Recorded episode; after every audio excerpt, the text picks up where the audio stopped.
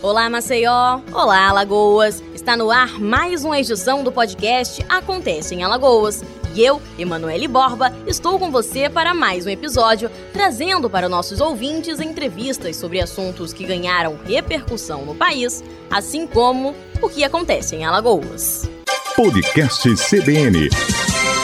O auxílio emergencial ofertado pelo governo como forma de amenizar os impactos financeiros em decorrência da pandemia acende um alerta para o panorama do endividamento no país, na região Nordeste e em Alagoas.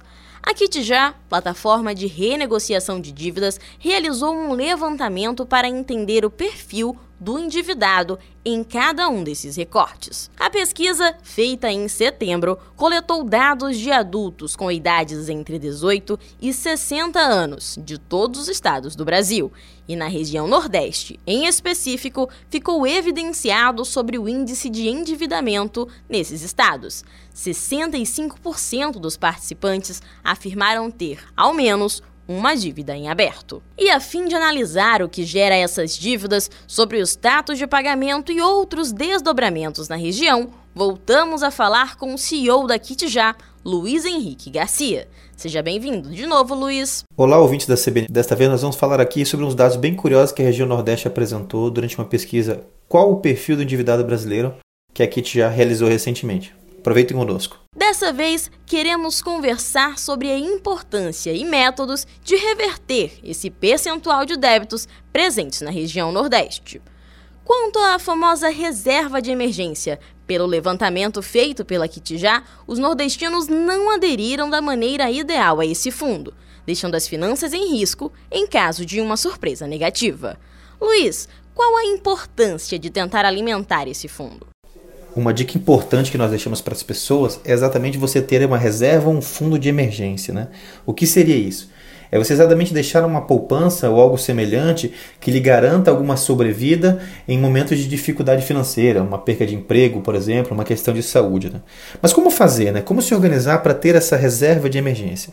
É importante que as pessoas mudem a forma de pensamento. É uma grande mensagem, por exemplo, que a pandemia deixa nesse momento, é essa questão do consumo consciente. O brasileiro tem a tendência de guardar aquilo que lhe sobra, sendo que o movimento deve ser o inverso. Né? O primeiro passo a se fazer quando você recebe o seu salário, por exemplo, é já separar uma fatia dele que será seu investimento. Será essa formação desse fundo de reserva. É claro que nós sabemos que existem sazonalidades, existem períodos que as pessoas não conseguem fazer essa reunião de valores, né? mas é, é importante que mude esse mindset, como a gente fala, mude essa forma de você pensar. Primeiro você se organiza e separa, para depois você verificar aquilo que você pode efetivamente consumir e gastar. A partir do levantamento feito pela equipe da Kitijá, é interessante entender o perfil do endividado. Luiz, quais são os principais vilões financeiros dos brasileiros? Os cartões de crédito, por exemplo, estão na lista? Sem dúvida nenhuma, os principais vilões vão ser as operações de cheque especial e cartão de crédito. Por serem operações de fácil acessibilidade, elas têm cargas de juros muito elevadas e as pessoas consumem esse produto de forma desordenada, por vezes até estendendo ele considerando uma extensão da sua renda, o que é muito perigoso.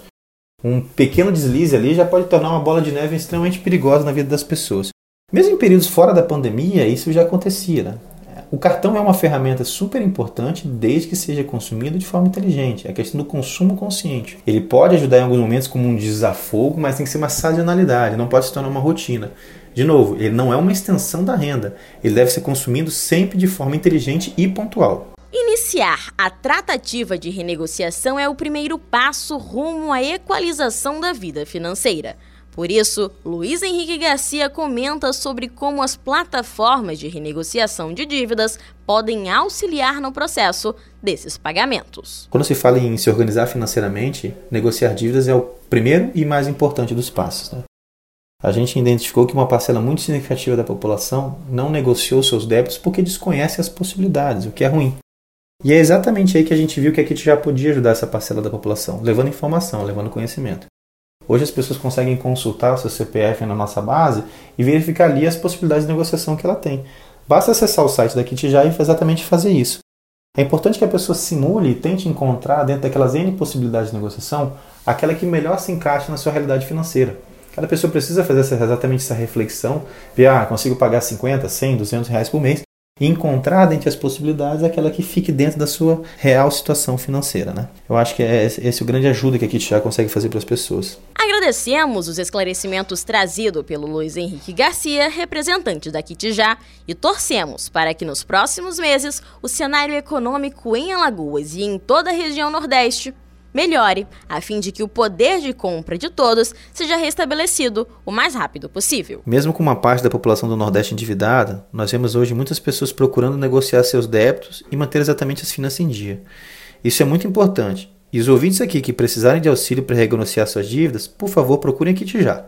Obrigado e abraço a todos. Podcast CBN